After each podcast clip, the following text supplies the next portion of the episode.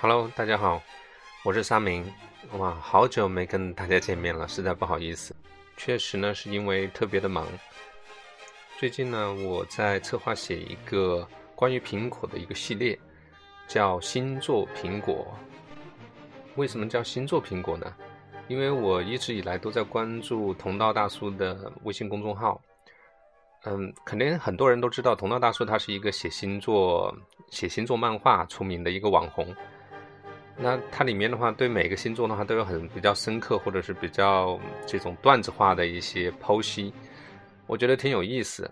然后那天的话，我在想这个苹果，因为我想写一个关于苹果的一个比较长的一些系列，去深度的解剖苹果。我突然就想到。哎，如果把苹果想象成一个人，他会是属于什么星座呢？其实这个话题还挺有意思的。那我就想把这两个点的话结合起来，去做一个专题的连载节目，去让帮助大家的话更深刻的去了解苹果还有 App Store 的一些东西。当然里面可能会有一些偏技术化的东西，但是我还是希望把它做成一个更加通俗，能够让更大更多的人去理解的一个事情。这就是星座苹果的由来。但是有些人可能会说了，你这个会不会有点扯啊？这个两个话题好像没什么关系啊，你硬把它们这个纠结在一起，啊，为了吸引眼球。当然，我不否认啊，在这个时代，大家都是要博眼球，都是要争取大众们那个非常稀缺的注意力，所以我当然有这个博眼球的成分，但是我不希望靠这个只是博眼球或者标题党去吸引注意力。我还是希望在这个过程中的话，有一个好的标题，再加上真的好的内容，呃，来去给大家带来一些不一样的一些观点和一些知识，嗯，所以这个系列是这样的。而且我确实在做这个系列的过程中的话，发现苹果的话，它是其实是一个，如果你把它想象成是一个人的话，它有很复杂的个性。其实他的性格中的话，你可以找到很多星座的那些性格特点。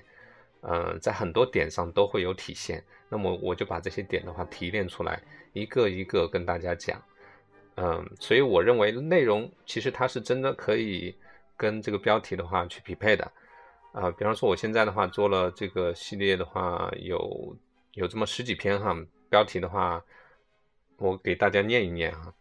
呃，比方说天真白羊曾经犯过的傻，执着金牛在理想和现实间游走。善变双子，难言的苦衷；固执金牛，本应昭告天下，却缄默；腹黑天阶，不动声色的观察者。啊细腻处女最爱的是谁？自大使者，不撞南墙不回头；随性射手，误导大众不自知。呃，理工摩羯男，天大的误会不解释；死板摩羯，条条框框作茧自缚；颜控双鱼，没没张好脸怎么出来混？纠结天秤。要公平还是次序？嗯，大概是这么这么一些，然后后面的话可能还会添加，所以在每个点上的话，我都能够在它的在 App Store 里面的话找到一些点的话，去印证它的这些性性格的特点。对于想了解苹果、了解 App Store，甚至说更深入的一点的，你想了解它 ASO，也就是应用商店的排名排名搜索算法的优化。对于这些小伙伴来讲的话，这个系列会给你提供一个非常新鲜的一个视角，全面体系、有深度的学习干货知识。苹果今天依旧非常强大，银行账户里面有上千亿美金的资产啊，现金啊，可能世界上没有任何一个公司有这么多的现金哈。这当然我说的在互联网这个圈子里哈。其实换个角度讲，这也并不是什么好事儿。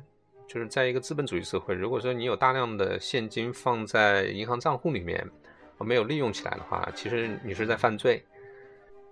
而且在华尔街上市嘛，你就就要对你的股东负责。那么股东其实是非常贪婪的，他每天问的就是他不管你现在的话是资产有多大，你做的有多么大，他每天问的就是增长增长，你的增长点在哪里？所以搞得库克是非常头疼嘛。不得不去研究一切可能增长的点，比方说 App Store 里面引入广告、竞价广告，或者是像最近的话炒得比较热的印度市场，库克甚至去求人家印度官员说：“我能不能把我翻新的啊这个二手苹果机的话卖到印度？因为你们对价格特别敏感嘛。”结果被印度的官员给拒绝了，说我们虽然穷，我们虽然没钱，但是我们也不接受二手货，就搞得这个库克非常尴尬。曾经也表态说，哎，我也觉得这个 iPhone 确实贵了点。哎，他原来怎么不说这话？原来说 iPhone 贵就是我们我们贵，因为我们是苹果。但现在也不得不屈尊说，哎，我想好像 iPhone 也贵了点，我是不是考虑在适当的时机的话降降价？这个对于原来买了苹果的人好像有点不太公平啊。实际上，苹果面临很多的问题，它可能远远不像你想象的那么强大。因为现在在互联网时代的话，最大的一个特点就是快嘛。也没有人会想着去做百年老店，也很少有人能做到这这一点，所以很多公司来来去去，很快在市场上爆发，然后很快又在市场上消失，这个太正常了。苹果虽然那么大，但是会不会也面临很多的危机，然后突然有一天就消亡呢，或者是轰轰然倒塌呢？我觉得也不是说完全没有这种可能。我们来看看苹果哈，其实它面临的一些问题。第一个就是在后乔布斯时代的话，这个创新能力已经严重不足，这个是已经是不争的事实了。呃，所以他才会想着去降价这条路子嘛。如果是乔布斯在的话，他肯定不会说让他去想降价降价这条路，而是不停的开发新的一些呃优秀的产品去迭代。第二个就是苹果它内部的办公室政治和部门墙。这个其实也很正常，因为任何一个大的公司都会面临这样的问题，三头主义啊，呃，原来华为的话也面临过很多这样的问题，各个山头啊，各个部门之间的部门墙啊，不沟通、不合作啊，互相竞争啊。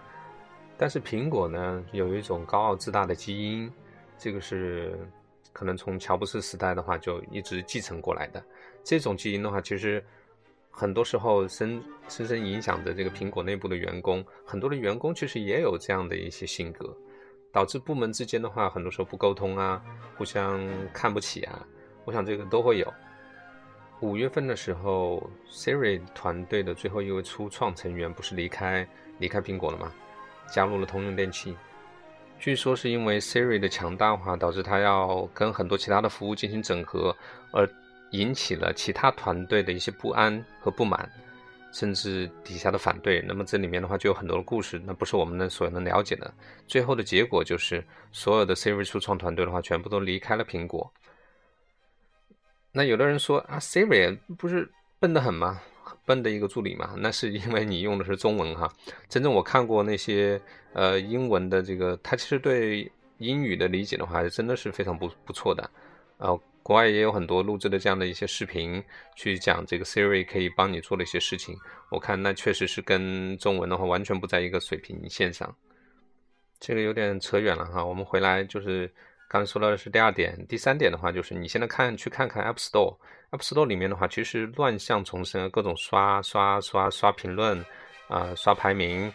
这个刷榜的现象非常多，然后各种各样的马甲 APP 啊，劣低劣的这种换皮 APP 啊，充斥其间，所以你会感觉这个 App Store 怎么这个样子？有时候我觉得这个简直就像一个二级市场一样。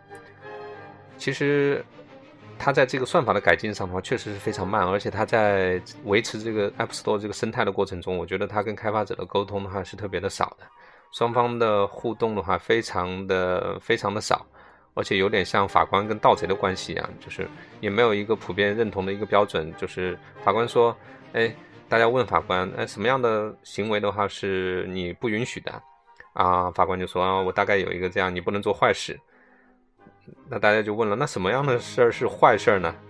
呃，苹果说：“那你去看我的指导吧。如果不清楚的地方的话，呃，我也只能说，当我看到的时候，我就知道了。”那你们去做这样坏事的时候，你心里也应该有数，所以大家就在罪与罚的边缘之间游走，造成整个生态圈呢就是非常晦涩，呃，甚至我说可以是一种恶性的一种循环。我觉得这种是不好的，应该苹果应该想方设法的话去改善。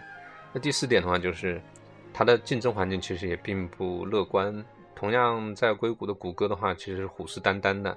谷歌的话，它从外围包括它的安卓的整个体系，外部端的搜索的话，不停的在围攻苹果。它的智能助手啊，叫 Google Now 是吧？也在跟也在跟 Siri 在在竞争。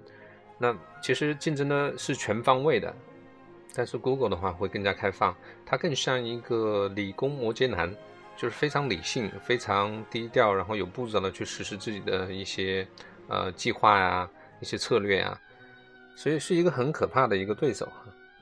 而且我认为 Google 在很多软件端的话，其实是强过苹果的。嗯，比方说 Web 相关的技术、搜索算法，还有地图这方面。嗯，是远远优于苹果的。苹果的话，就是非得它就是非常高傲自大，它就是非非得跟 Google 的话对着干。嗯，包括在搜索方面呢，哈，还有最近的话，它不是在印度的海德拉巴的话开了一个地图研发中心吗？就是非常严肃的，他把这个事情的话当成是一个非常严肃的一个战略性的一个考虑，要在地图应用方面的话跟 Google 一决高下。大家可以看到，苹果面临的挑战是非常多的，也是非常艰难的。啊，在我的这个系列当中的话，我不去谈其他的方面，我主要是谈 App Store 的问题，因为我一直以来的话都在研究 App Store 的一些排名的算法，还有它怎么去做优化。这个行业内的话叫 ASO App Store Optimization，排名算法优化，这个类似于 SEO 一样，网页端的这个排名算法优化是一个道理。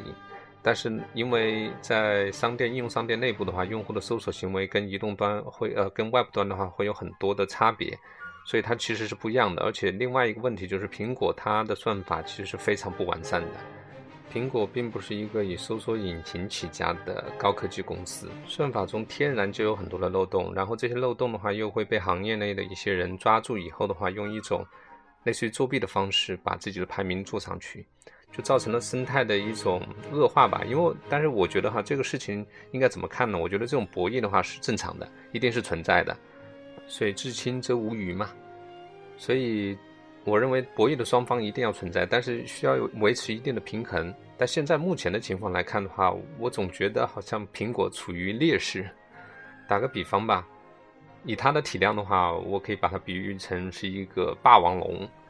它非常非常庞大，非常非常的有力，但是它反应比较慢，嗯，转身也比较慢。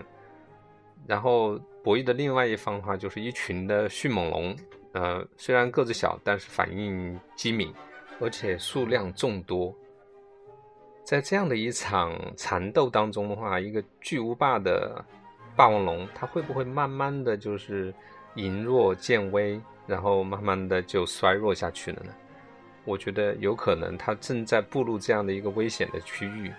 从另外一个角度来讲，我甚至认为苹果，它都不像，不是一个巨无霸的霸王龙，它没有这个比喻中显现的那么强大，可能会把它比喻成是一块大肥肉，或者是一只大肥猪，在荒野上的大肥猪，可能 有点合适，因为。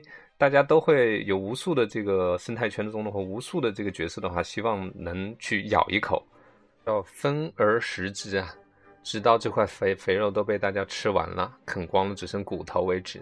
这就是自然的规律。当苹果面对的不是一个对手，而是一个群体的时候，它的失败几乎是注定的，只是时间长短的问题。